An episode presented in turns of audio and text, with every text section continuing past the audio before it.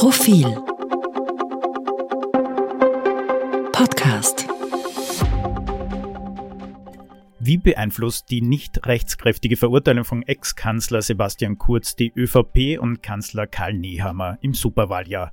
Darüber diskutieren im Politik-Podcast Gernot Bauer. Hallo Gernot. Hallo Philipp, hallo liebe Zuhörerinnen und Zuhörer. Und Clemens Neuhold. Hallo Clemens. Hallo an alle beide aus der Innenpolitik. Vergangene Woche wurde ja Ex-Kanzler Sebastian Kurz nicht rechtskräftig verurteilt. Wie ist die ÖVP in den Stunden und Tagen nach diesem Urteil damit umgegangen? Na, man könnte sagen mit spitzen Fingern. Der Generalsekretär der ÖVP, Stocker, hat das Urteil so kommentiert, dass er überrascht wäre, es aber zur Kenntnis nehme. Die ÖVP muss jetzt etwas äh, bewerkstelligen, was durchaus schwierig ist, ein schwieriges Kunststück, nämlich sich einerseits zu distanzieren von Sebastian Kurz, aber andererseits auch nicht so weit zu distanzieren, dass die verbliebenen Fans in der Volkspartei ihr das übel nehmen. Und das wird noch eine interessante Übung sein. Wobei man sagen muss, dass die Marke Kurz, die eine große und starke war und eben deswegen so lang nachwirkt, massiv im Wert gesunken ist durch die nicht rechtskräftige äh, Verurteilung im sozusagen kleineren Prozess weil der größere Prozess, die Inseratenaffäre, kommt noch. Und wenn man diese zwei ähm, Delikte hier, äh, die vorgeworfen werden, äh, vergleicht, dann ist eine, Uraus eine Falschaussage vor dem Urausschuss im Vergleich zu bewusstem Missbrauch von, von Steuergeld natürlich ein ganz anderes Kaliber. Und das schwebt natürlich, dieser Prozess schwebt über allem, was, was noch kommt.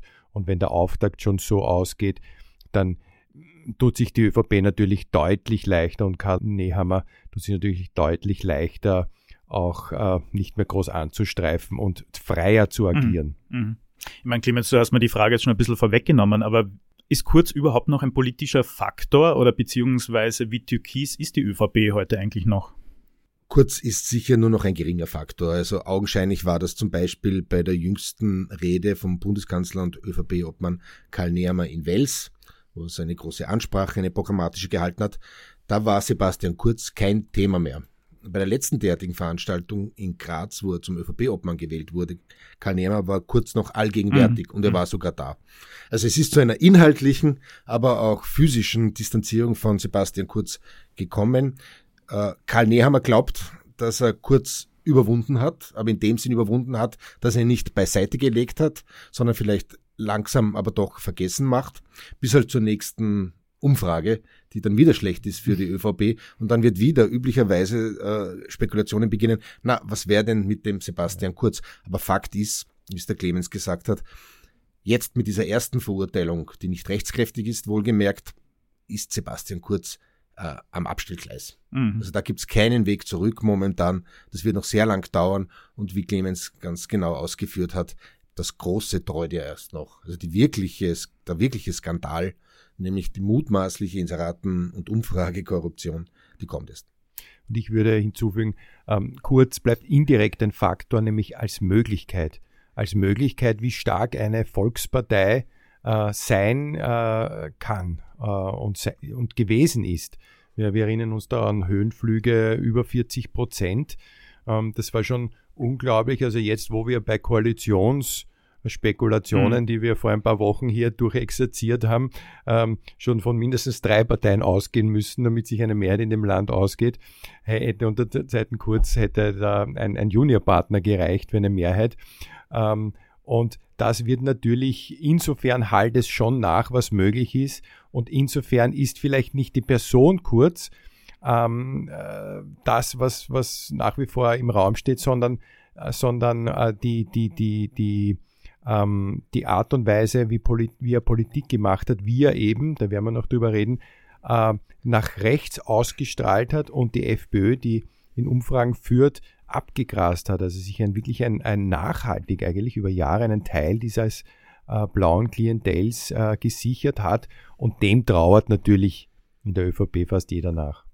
Dennoch ist diese, wenn wir davon ausgehen, dass Sebastian Kurz ein politisches Wunderkind war, ist jetzt aber diese Wunderkindesweglegung der ÖVP abgeschlossen. Das zeigt sich schon daran, wer ihn überhaupt noch aktiv verteidigt hat. Mhm. Also es war seine ehemalige Vertraute Elisabeth Köstinger, die die ehemalige Ministerin, die ihn verteidigt hat, und äh, der Wiener Abgeordnete Engelberg, der sein Mandat in großem Ausmaß Sebastian Kurz verdankt. Er war einer der wenigen, der explizit öffentlich Stellung genommen hat gegen dieses Urteil und ihn verteidigt hat. Aber sonst sind die wohlwollenden Wortmeldungen zu Sebastian Kurz äh, sehr gering ausgefallen in der ÖVP. Auch Carolina Edstadler hat sich zumindest zu Wort gemeldet. Indirekt, die Indirekt. ist schon länger, aber auch jene Ministerinnen, die noch von Sebastian Kurz nominiert wurden, wie auch zum Beispiel äh, Susanne Raab, die Frauenministerinnen, die halten sich schon sehr zurück mhm. jetzt vergleichsweise. Kurz hat sich ja schon im Oktober 2021 aus der Politik zurückgezogen. Wie hat sich Nehammer seitdem eigentlich positioniert oder konnte er sich überhaupt positionieren? Es war natürlich eine schwierige Aufgabe, nach so einem Strahlemann dieses Amt auszufüllen.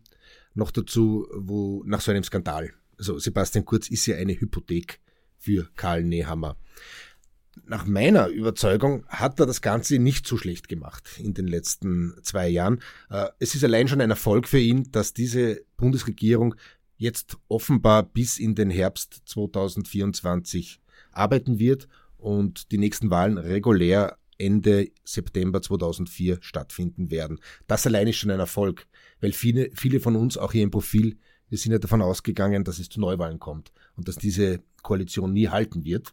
Da haben wir Karl Neham unterschätzt, er hat für Stabilität gesorgt, sogar zuletzt, als sehr stark interveniert wurde, auch innerhalb der ÖVP, dass es zu Neuwahlen mhm. kommt. Das war aber nicht mit dem Chef nicht zu machen.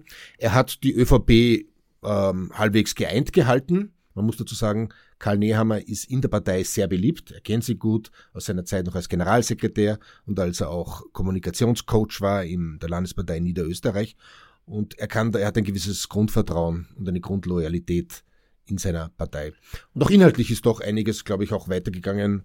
Äh, siehe jetzt, heute gibt es ein neues Immobilienpaket durch die Bundesregierung. Also so schlecht ist die Bilanz von ihm und seiner, seinem Koalitionspartner nicht. Wobei man sagen muss, dass ähm, am Anfang schon man sprechen kann von einem leicht bautscherten Kanzlerleben, äh, ist ihm nämlich gerade, du hast gesagt, er war Kommunikationscoach, aber gerade auf der Kommunikationsebene äh, hat er da öfters in den Gatsch gegriffen. Man äh, erinnert sich an den Burger-Saga, den, den, den Mackie-Burger, den berühmten. Ähm, man erinnere sich eine, eine, eine ich glaube, da, das, das, das geflügelte Wort war Cobra Libre Affäre. Also da gab es Spekulationen, ob da, ob's, ob's da äh, Trinkgelage gab. Äh, das ist alles äh, nicht weiterverfolgt worden. Trotzdem ist darüber diskutiert worden und er hat auch ähm, so Sprüche wie nehmen wir Psychopharmaka oder Alkohol, eins von den beiden braucht man in der Krise. Ähm, Corona war es noch ein bisschen. Also das waren so Dinge, die eigentlich seine seriöse Anmutung, die Anmutung des Bundesherrlers, des, des Generals, des, des, äh, des Stabilen, der, der nach diesen ganzen der uns durch die Krisen führt und eigentlich, ja, wie du gesagt hast, inhaltlich wirklich sehr viel, sehr viel arbeitet, abarbeitet mit einem nicht leichten Koalitionspartner, den Grünen. Ähm, das ist überlagert worden. Deswegen glaube ich, tut die ÖVP richtig daran, erst im Herbst zu wählen, weil ihm das ermöglicht, über die nächsten Monate an Statur, an Stabilität äh, zu gewinnen und äh, solche Sager auch zu vermeiden und jetzt äh, zu zeigen, ja, ich bin der Mann der Mitte, ich bin, äh, ja, versucht sich betont bewusst abzugrenzen von linksextrem, dann von rechtsextrem, also linksextrem ist der Babler und rechtsextrem ist der Kickel. Das ist natürlich sehr grobschlächtig, mhm. aber bewusst strategisch gewählt und da werden wir, glaube ich, sehr viel noch hören an, an, an, an, an, an Duftnoten und so weiter und also sehr viel hören an Signalen in diese Richtung.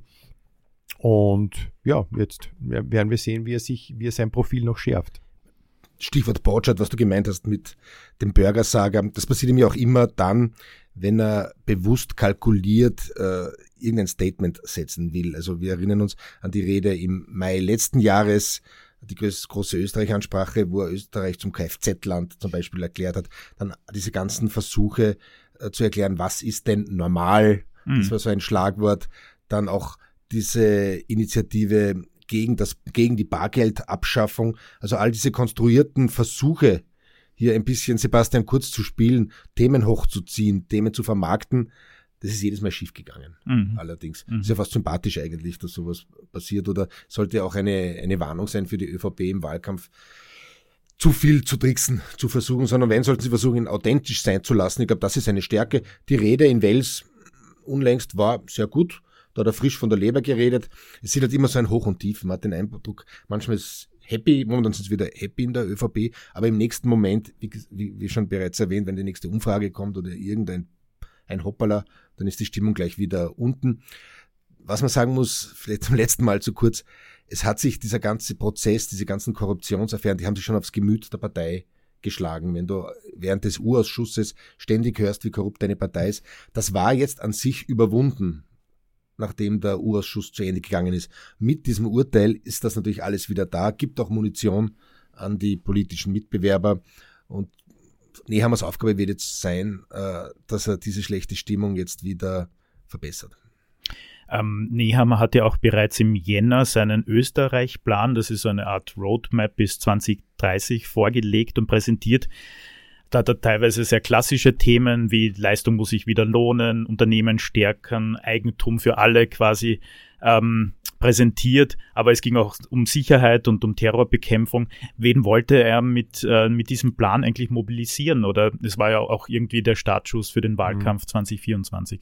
Also was ihm jetzt natürlich gelingen muss im Superwahljahr, ist die Kernwählerschicht wieder zu mobilisieren. Und das ist nun mal auch die, die Wirtschaft, die Unternehmen, die dann auch im Wahlkampf eine Stütze sind und die vielen ähm, Funktionäre, die auch hier wieder ganz gezielt spüren, wofür die ÖVP mhm. eigentlich steht, weil wir, wir müssen schon ähm, uns auch erinnern, dass wir seit 2020 in einem äh, Helikopterland leben. Das heißt, mit dem Helikopter werden Milliarden abgeworfen, äh, teilweise sehr zu Recht, teilweise nicht, äh, nicht, nicht zu Recht oder zu ungenau, um die Folgen der Pandemie zu bekämpfen, dann um die Folgen der Inflation zu bekämpfen und, und, und. Jetzt gab es dann wieder neue Ideen äh, für weitere Milliarden, äh, um den Wohnbau anzukurbeln.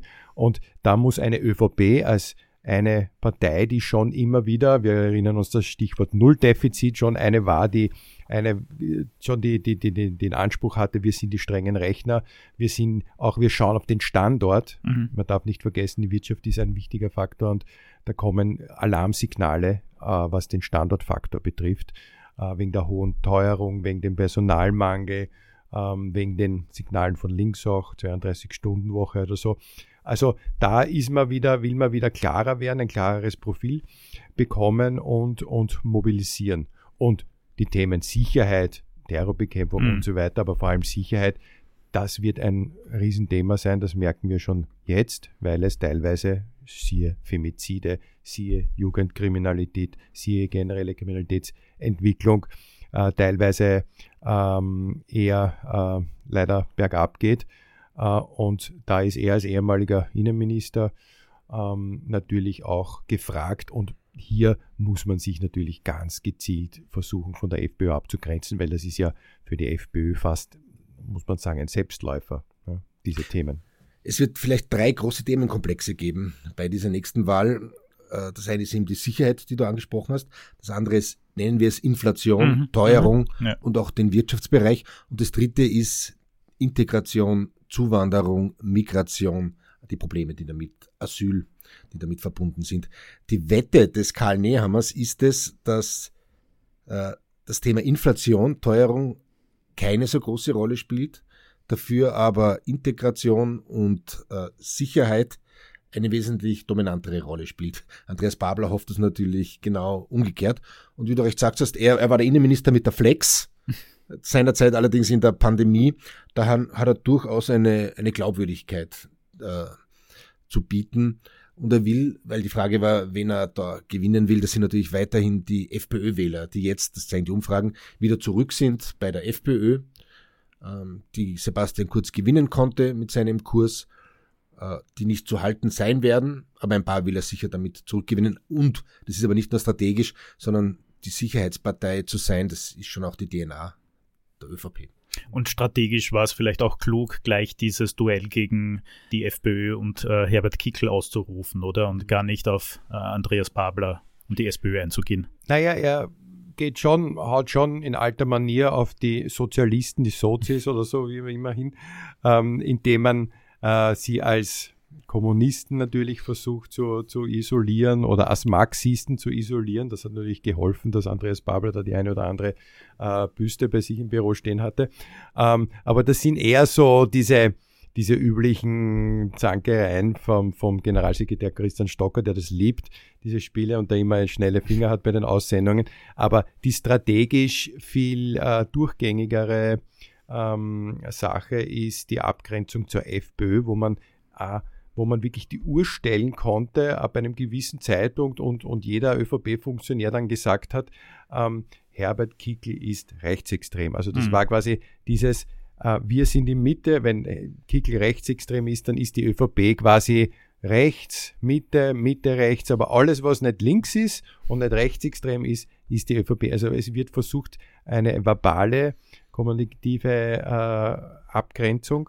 Und letztens beim äh, Unterrichtsminister äh, Martin Polaschek im Interview, ähm, das war fast, äh, das war fast äh, beeindruckend, wie dann wirklich so, er ist ein Liberaler, der nicht bekannt ist für harte Ansagen, der hat gesagt, Herbert Kickel ist ein Rechtsextremer. Das war wie, wie, wie eingeübt äh, aus der Pistole geschossen. Und das ist einfach die, die, die Sprachregelung in der Partei. Natürlich könnte man darüber ähm, weitlich diskutieren, wie viel davon ist echt mhm. und wie viel ist künstlich. Klammer auf, ÖVP und FPÖ regieren durchaus in manchen Bundesländern miteinander, Klammer zu. In Salzburg, womit nicht zu rechnen war, in Niederösterreich jährt sich gerade jetzt im März der Abschluss des Arbeitsübereinkommens zwischen ÖVP und FPÖ. Was aber den Bund betrifft, da ist, glaube ich, Nehammer äh, glaubwürdig. Also er, glaube ich, lehnt die tatsächlich ab, eine Zusammenarbeit mit Herbert Kickl. Nur weil du das Kanzlerduell angesprochen hast, Philipp, an sich ist das schon ein bisschen peinlich, wenn der amtierende Kanzler sich äh, positionieren muss als Herausforderer mhm. eines Oppositions Führer. Also eigentlich sollte es ja umgekehrt sein. Eigentlich sollten ja in einer aus ÖVP-Sicht gerechten Welt müsste die SPÖ mit der FPÖ darum ringen, wer ist denn Nummer eins Herausforderer des amtierenden Bundeskanzlers. Aber die FPÖ ist eben in den Umfragen so weit vorne, dass es eigentlich nur darum geht, wer wird der Zweite, nämlich entweder Karl Nehammer oder Andreas Babler.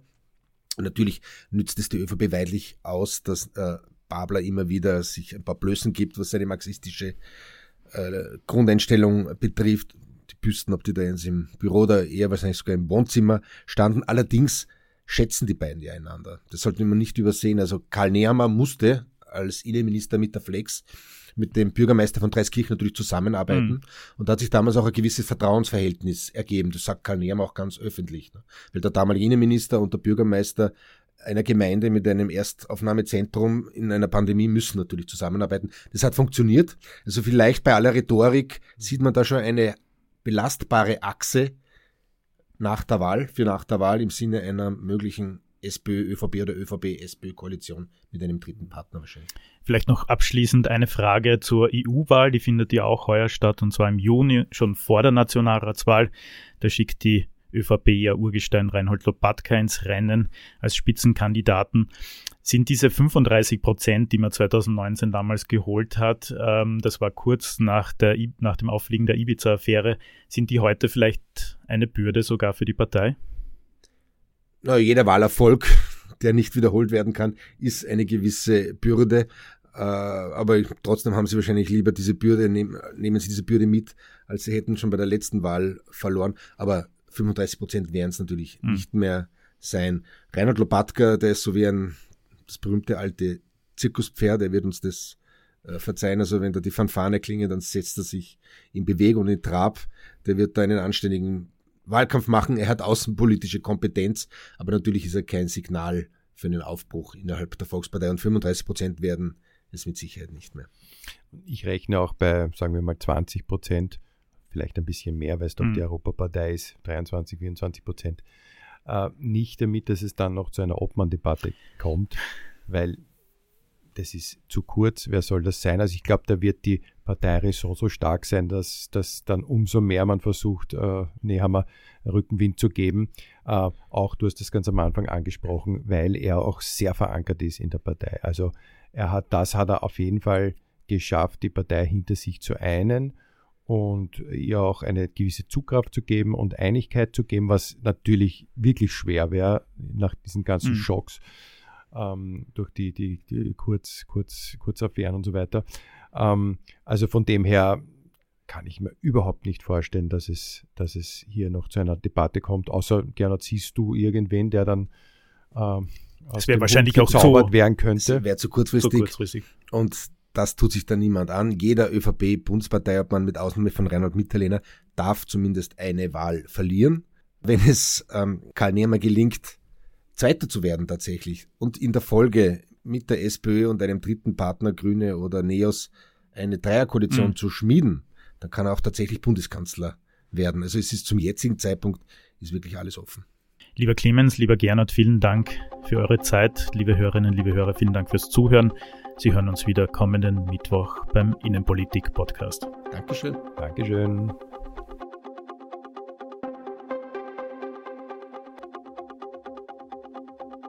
Mehr zum Thema auf Profil.at.